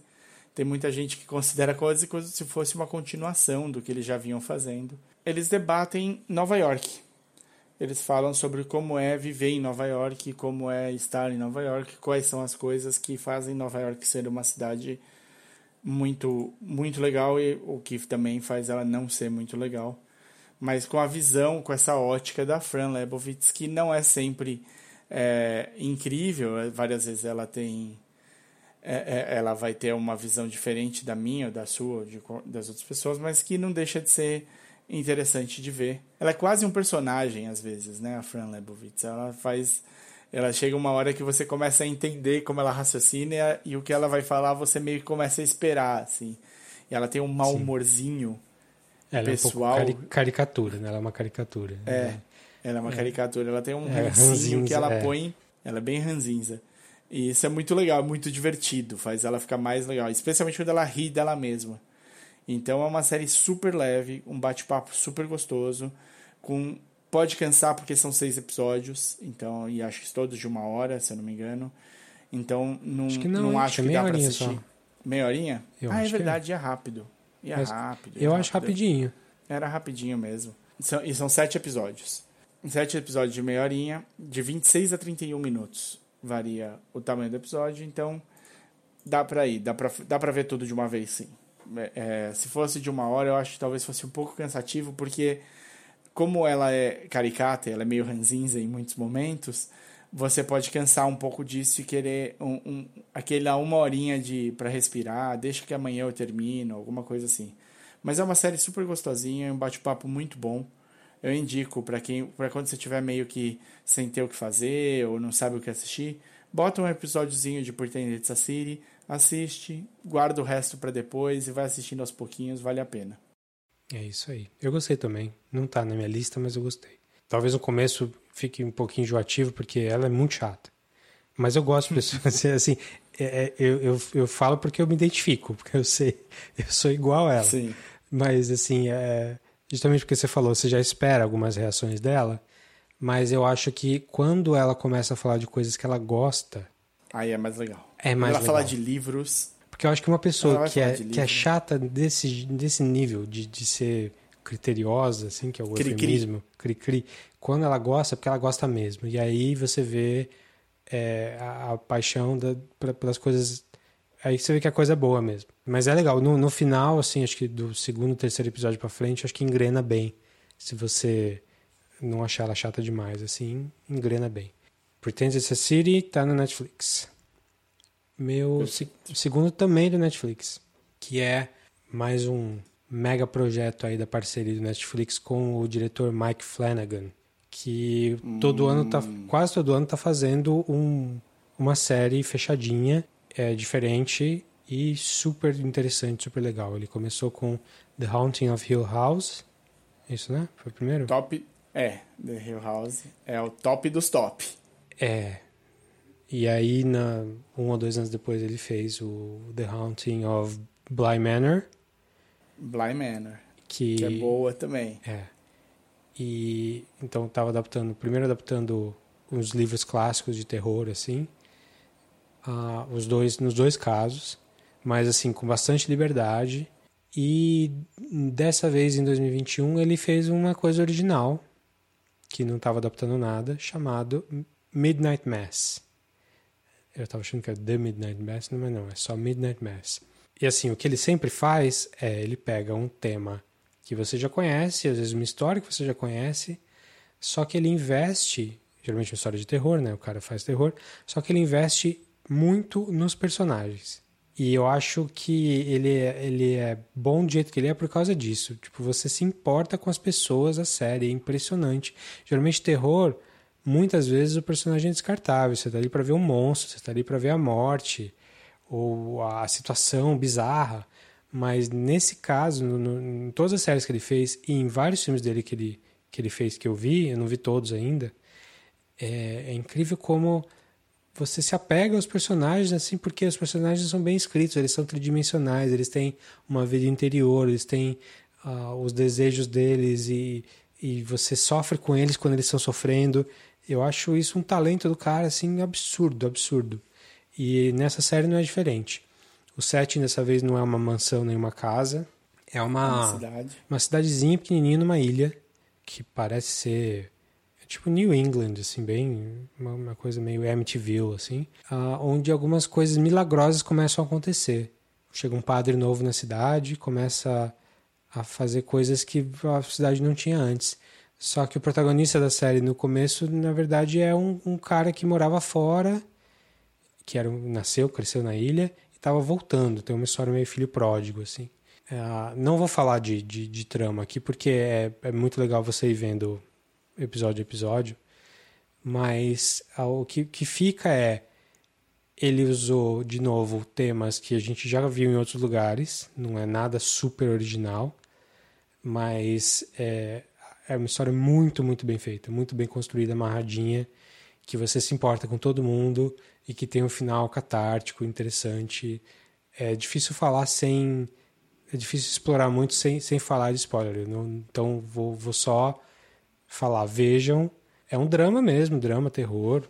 Não é terror uhum. super gore, assim, nada, mas é, é, é, tem uns temas meio pesados, assim. E vale, vale a pena demais, assim. Adorei ver, vi, assim, quase fiz binge, assim, só não fiz porque não conseguia, porque tinha trabalho, etc. Mas eu cheguei a ver, acho que cheguei a ver três episódios de uma vez, assim, uma noite específica, assim. Puxado, puxado. Puxado, puxado. Então, a Midnight Mass, do Mike Flanagan. Mike Flanagan é ótimo. É, gostei do Midnight Mass. Você adivinhou tudo, né? Eu matei a é. porra da história no, sei lá, segundo episódio, primeiro episódio, e falei em voz alta. Quando tem prim, o primeiro desdobramento da história, e é aquilo que eu falei, a minha namorada não quis mais. A Marina falou: pra mim chega. Você estragou tudo, não quero mais saber.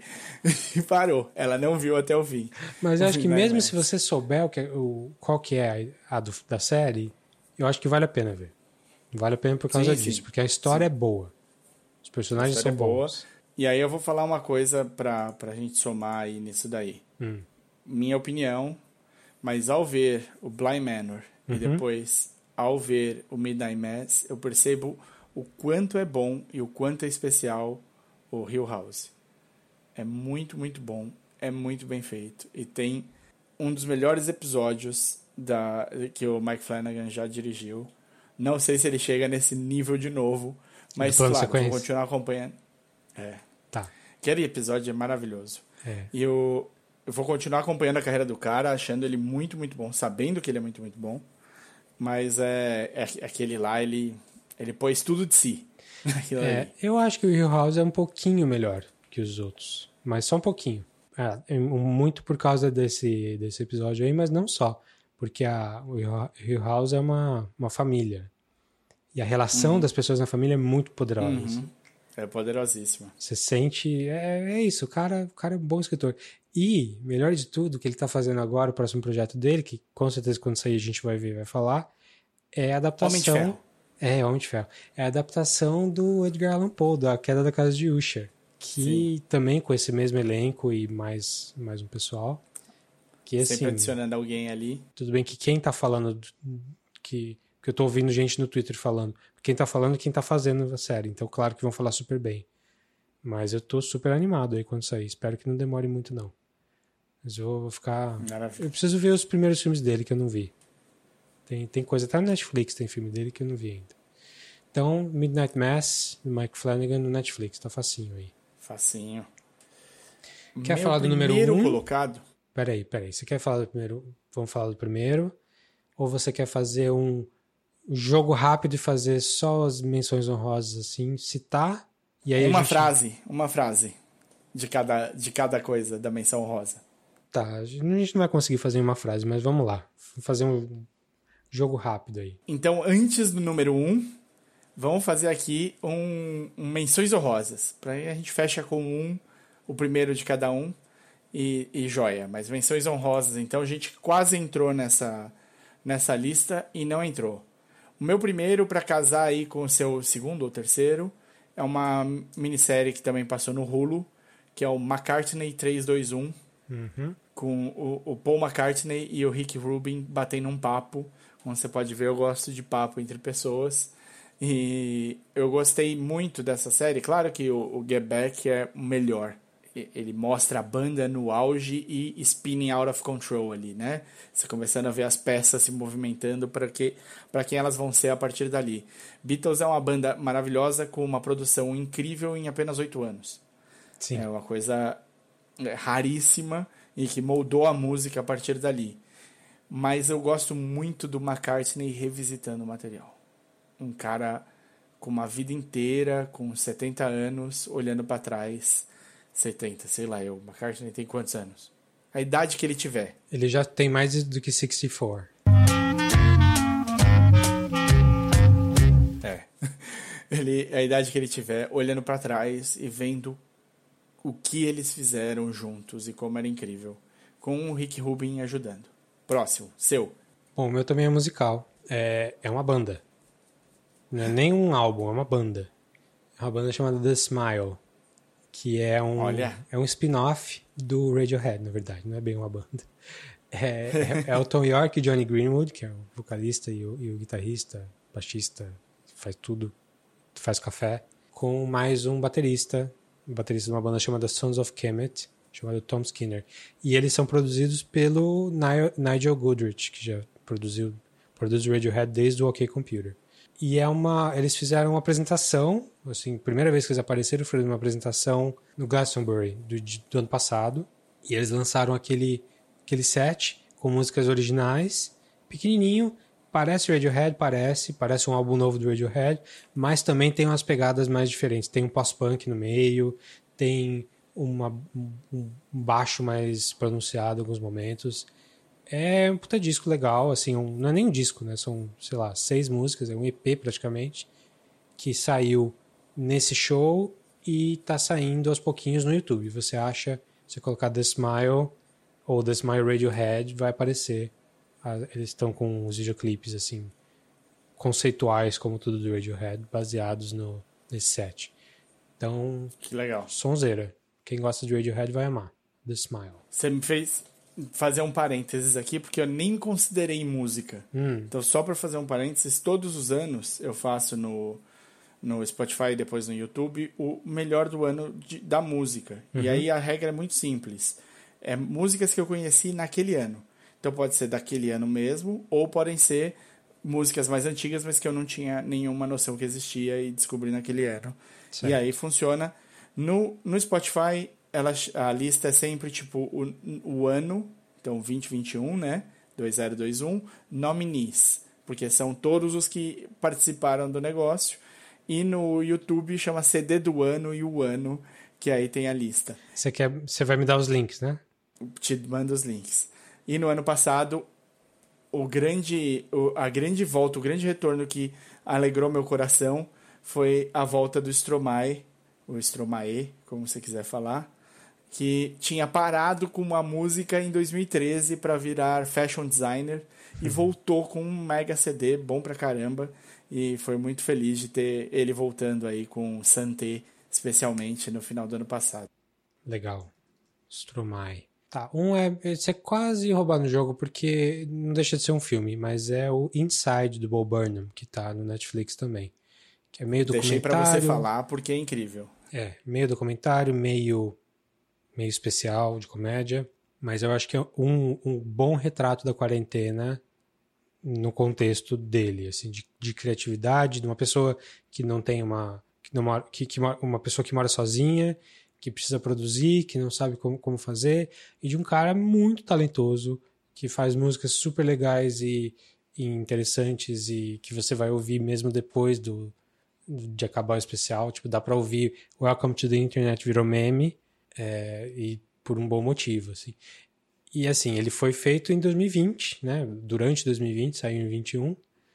Então pega aquele período de lockdown mais pesado e é super, super pe- assim, tem momentos super pesados ali de, de, de, de emoção, de, de desespero, de saúde mental, assim. E é engraçado pra caramba ao mesmo, ao mesmo tempo. Então é, é, é para pensar, é engraçado e as músicas são boas. E a gente tem um episódio Maravilha. falando quase só dele também. Então, Inside do Bo Burnham. Netflix. A Marvel ficou famosa pelos grandes filmes pipoca que ela fez, apesar de algumas vezes eles mudarem de tema, né? Eles aqui e ali eles fazem um filme de heist, um filme de comédia, um, um filme mais denso, um filme de kung fu. Eles tentam fazer variações, mas eles são, ficaram famosos pela adventure com risada, um esquema quase que o Indiana Jones fez com maestria em dois, dois três filmes aí. Uhum. O, mas ela, nas séries, ela tentou brincar um pouco. E uma das séries que ela tentou brincar logo no começo do ano foi a WandaVision, que foi uma série que a gente gostou bastante, comentou bem, que brinca muito com o formato de sitcom e sem cansar sem ser enjoativo, eles conseguem chegar até o final da série sendo criativos e, e, e divertidos. Sim, WandaVision, por acaso não estava nas, nas, minhas menções honrosas, mas merece estar sim. Quem está no lugar é o Loki, que foi também. São duas séries super diferentes e super interessantes no, no contexto da Marvel, né?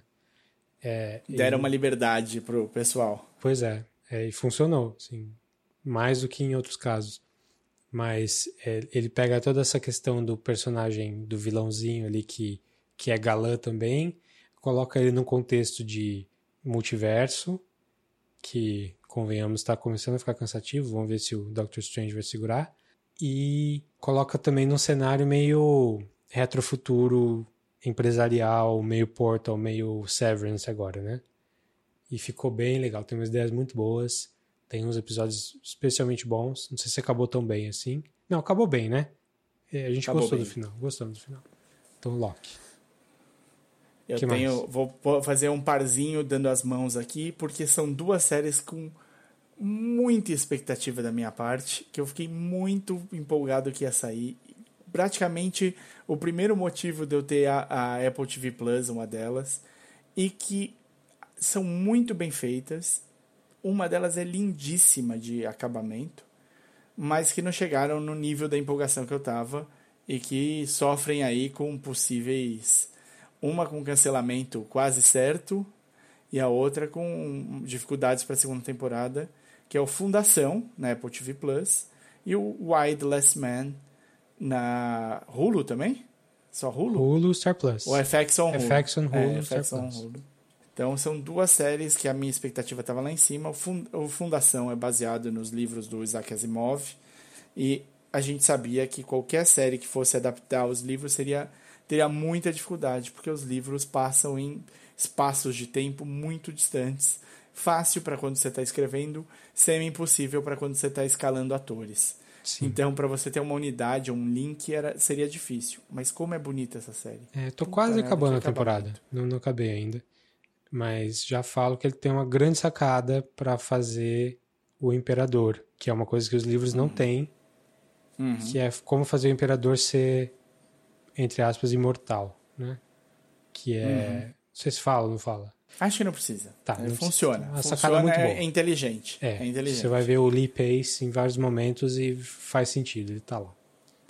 E o Y é uma história, uma ideia de, de mundo pós-apocalíptico que, né, quando saiu, ele provavelmente foi o, o, o cara que iniciou essa sequência de mundos pós-apocalípticos constantes que a gente vem vivendo desde então.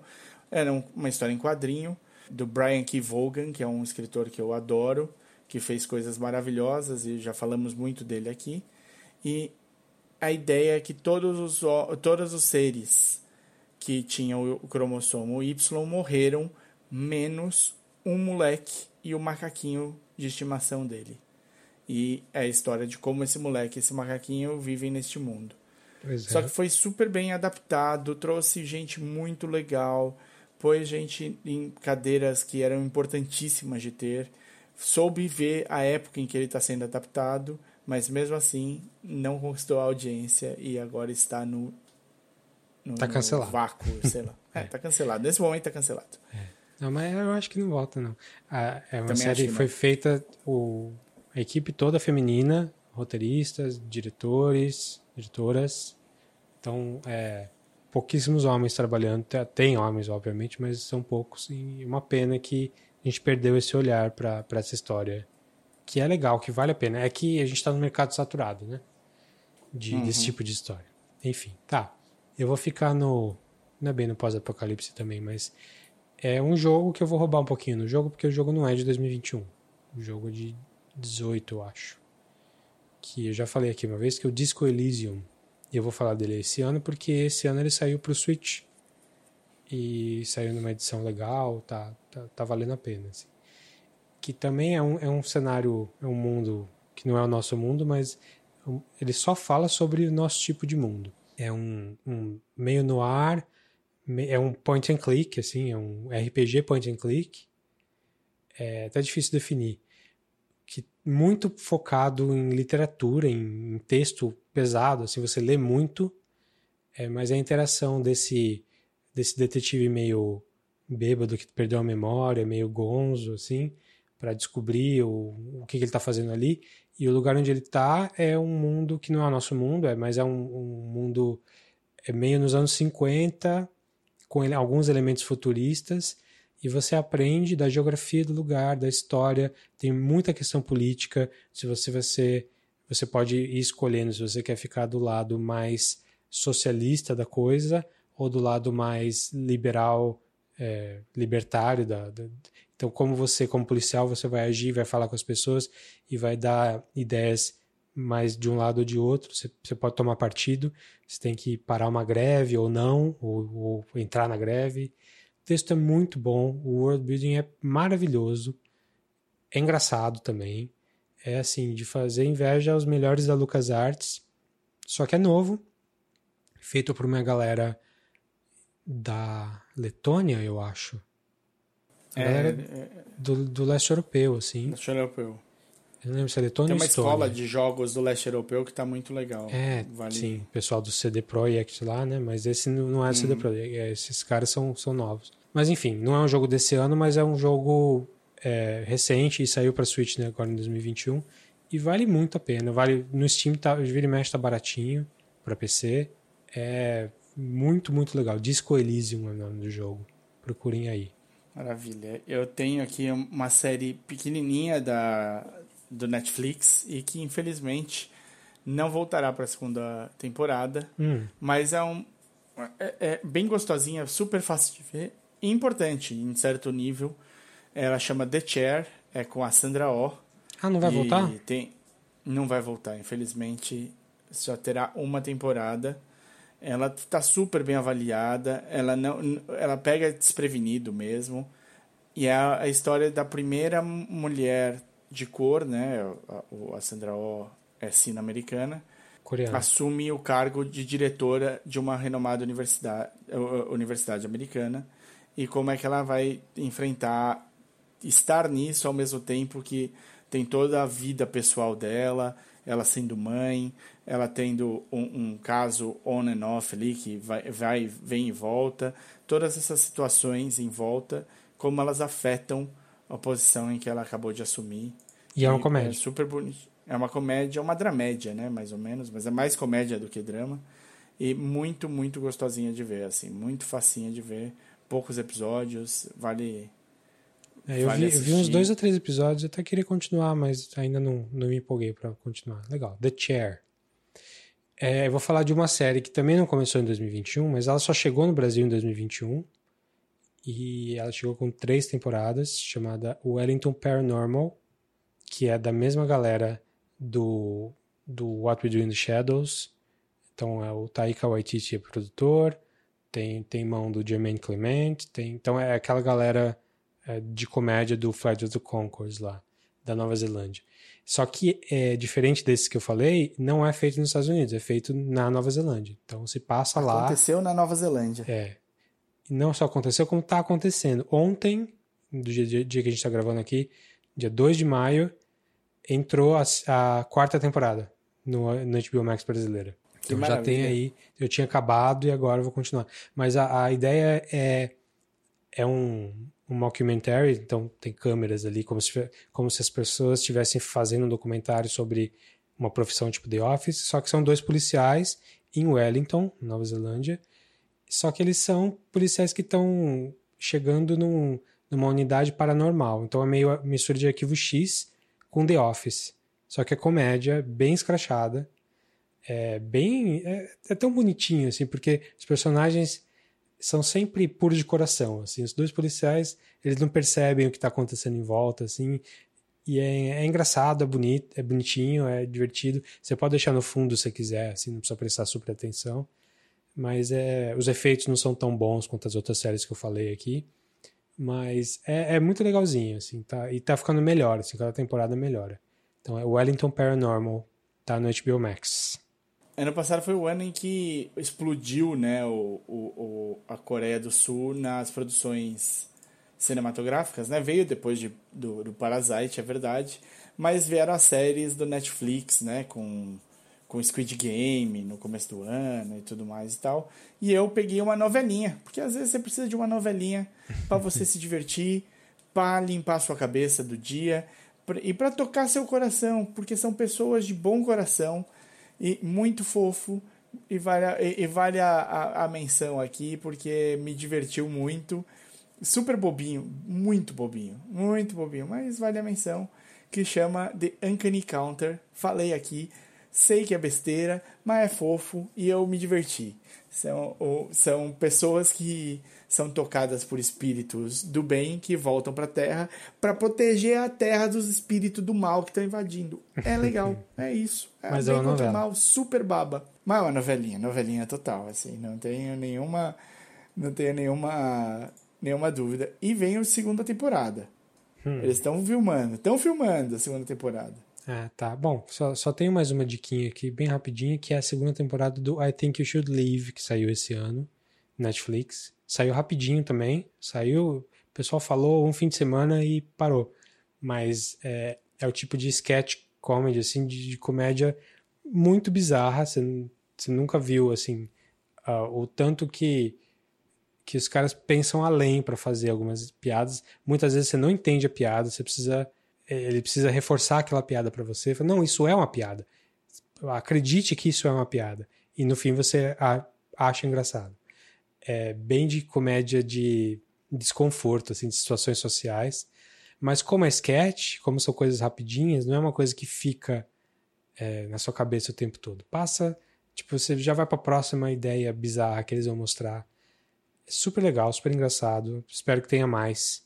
A primeira já foi ótima, a segunda também manteve. Então é I Think You Should Leave do Netflix. Óbvio que vai ter mais. O que mais esse cara pode fazer? Ele é. só pode fazer isso. Pois é. Ele fez uma temporada de SNL e acho que ele era muito louco para SNL, não, não durou. Ninguém aguentou. Falou, não, valeu, boa sorte pra você. Então, sim, as minhas menções honrosas, se você for pegar qualquer coisa das minhas menções honrosas, pega esses dois últimos só. Uma é uma série que é da canadense, da CBC, que está aqui no Brasil, na HBO Max, que chama Sort of. Eu acho que em português ficou tipo isso. Uhum. E é uma série que é super fofinha, acompanha um, uma pessoa não binária, que na série chama Sabe, mas a atriz, ator, é, é como você quiser chamar. Eu acho. A, como é que a gente fala um, um termo neutro para ator? une Cara, ator. Vai de ator. É. Mas o ator do papel também é não binário, então funciona muito bem. Ela é, é, fala muito próxima de coisas que acontecem com essas pessoas e como elas estão se encaixando na sociedade, a sociedade aprendendo a conviver com elas, como a gente aqui nesse podcast está fazendo neste momento também. Então, o, é, é uma série gostosinha de ver, em que um, um coming of age, mais ou menos assim, e de se encontrar, de se entender e de assumir responsabilidade. Então é bem legal, eu gostei bastante, não é, não é longa, são oito episódios só, e com 22 minutos de média por episódio, então também é facinho de ver, tá na HBO Max. A outra dica é uma série que eu também falei aqui, o Sort of eu falei aqui, e essa também falei, que é da Islândia, chama Katla. É um, um drama com, com mistério, que é um mistério paranormal, vamos dizer assim, que roda numa cidadezinha pequena, onde teve onde tem um vulcão. É, as pessoas que vivem na cidade chama Vik a cidade e o vulcão chama Katla. As pessoas que vivem nessa cidade já sabiam dessa disso, então eles tinham uma certa uma, um, uma, um certo plano de evacuação, quem fica na cidade, como é que funciona. E ao mesmo tempo que, quando esse vulcão volta a, a, a, a ficar ativo, algumas coisas começam, algumas coisas estranhas começam a acontecer na cidade. E essas coisas estranhas são o que, o que fazem a, a, a série rodar.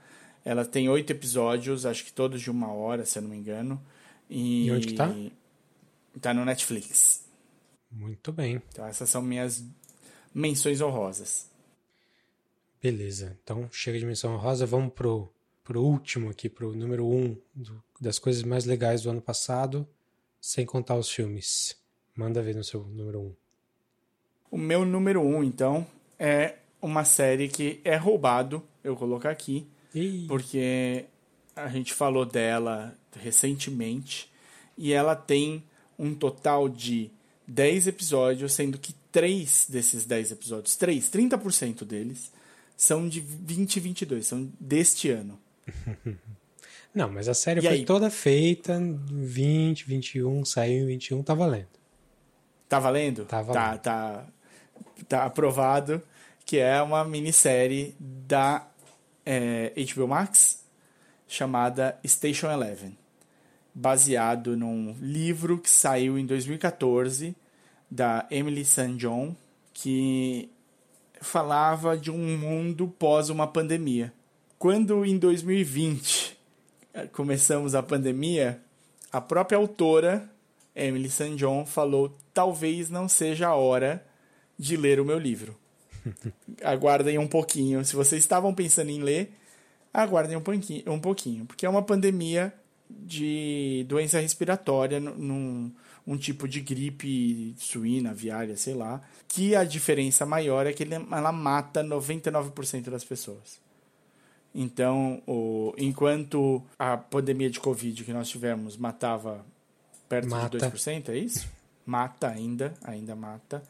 Mata todo dia. A pandemia de Covid que nós estamos tendo mata perto de 2% da população. O no Station Eleven é 99%. Né? A gente teve uma série maravilhosa chamada The Leftovers, que era 2% só, desaparecia. Station Eleven vai lá e, se- é, e corta 99% na- da população. E é, Mas ela não é uma série sobre isso, né? Ela não é uma série. Ela é uma série de- sobre a arte. E como a arte nos salva. E como as conexões humanas nos salvam. E como nós somos iguais. E como nós nos relacionamos. relacionamos. A série mesmo fala... é, só sobreviver não é suficiente. Então, é uma série muito poética, muito bonita, um acabamento excelente, com atores incríveis, fazendo, dando talvez algum, alguns deles nos seus melhores papéis até aqui. Eu acho que ela toca você, ela se sensibiliza você, e a gente ainda está vivendo essa pandemia. Então, ela tem uma coisa muito de hoje, né? Ela é muito fresca, ela tá lá muito presente. Então, eu gostei demais dela, ela, achei ela muito, muito bonita. Fica, fica aqui como uma dica importante para o momento que vivemos e para a vida que vamos levar. Isso mesmo. Em janeiro a gente fez o episódio inteiro sobre especial sobre Station Eleven. Falou de todos os episódios aí. Gosto bastante da série. Vejo hoje que eu gosto menos do que você. Tanto que acabei não colocando no meu top aqui. Um pouco porque eu sabia que você ia pôr. Mas Isso acontece bastante. É. Tem coisas que a gente deixa de pôr porque a gente sabe que o outro vai pôr. é tanto que a gente repetiu um. No, Um, Que eu nem esperava que você inteiro. pusesse e acho que você também não. Pois é, pois é. Foi Only Murders in the Building. Pois é, então, sim, Station Eleven é bom. É difícil porque é uma história, de novo, uma história sobre uma pandemia. Enquanto a gente está passando na pandemia, foi gravado durante a pandemia. E é uma história de pós-apocalipse que a gente Que também, também já saturou. Tá, é, a gente tá bem saturado aí. Mas é, mas vale a pena sim. É, é um, é uma, uma série especial. Você falou do Leftovers, é feito por um cara que trabalhou nos Leftovers com Lindelof, então ele sabe ele sabe criar um, um drama é, com high stakes de sci-fi assim. E o meu número um aqui, então, pra gente terminar hoje, é uma série que é uma minissérie também, não tem mais temporada, é só essa mesmo. São 10 horas de série, porque são só 10 episódios de uma hora. uh, que devia ter tido muito mais destaque, mas é um assunto é tão difícil, tão pesado, que acabou ficando uh, dando uma sumida, que é a série chamada The Underground Railroad. Pesadíssima. Produzida e dirigida, escrita e feito cafezinho, feita pelo Barry Jenkins, que é o, o diretor do Moonlight e do If Bill Street Could Talk. É, então, o próximo projeto dele, depois disso, foi essa série, The Underground Railroad, que é uma série uh, baseada na ideia do Underground Railroad, que é aquela, aquele jeito de contrabandear as pessoas que eram escravizadas no sul dos Estados Unidos para o norte, na, na época da guerra pré-guerra civil americana, quando o norte já era uh, abolicionista, que era uma metáfora, né? É como se tivesse um, uma linha de trem ali, só que é uma história alternativa, num, num universo alternativo onde essa guerra civil não aconteceu, e então ainda existe, ainda existe essa divisão do norte e do sul, o sul escravocrata e o norte abolicionista. E no caso, na, na série aqui, existe mesmo uma, um trilho é, que, que, que vai, que vai por baixo da terra e que leva as pessoas uh, que eram que, que fogem da, da escravidão para os lugares onde elas podem viver ali melhor. E, só que não é uma, uma série que vai contar como é que funciona esse universo. É uma série que vai focar na protagonista, que é uma dessas pessoas que nasceu é, escravizada, nasceu no, no, na fazenda trabalhando e ela tem a chance de fugir e ela vai, mesmo sem, sem saber muito se ela deve ou não. E é uma série, como você falou, pesadíssima. Ela, o problema, acho que um, um dos grandes problemas dela é que o primeiro episódio é o mais pesado da série de, inteira. E uhum. aí você vê e você fica tão deprê, e tem uma cena específica lá pelo meio do episódio, assim, que você vai ficar deprê. É muito, muito forte mesmo. Que eu acho que muita gente parou ali. E não precisava, porque as coisas vão mudando, assim. Não é que elas ficam boas, não, mas é, a série não é aquilo, não é a, a, aquela cena chocante, pesada que você vê no primeiro episódio. Ela é um tratado muito maior sobre esse tipo de coisa, sobre essa, essa ideia da, de, de fugir da escravidão e de, do que é né, ser o opressor para um povo e tá do lado de qual lado você tá e como que as pessoas às vezes estão achando que estão ajudando e não estão ajudando. E tudo isso focado na protagonista mesmo, tipo, da, na vida dela, em como, em como que ela lida com essas situações. Então, é, não é uma série professoral, não está te ensinando sobre história, até porque é uma história meio alternativa.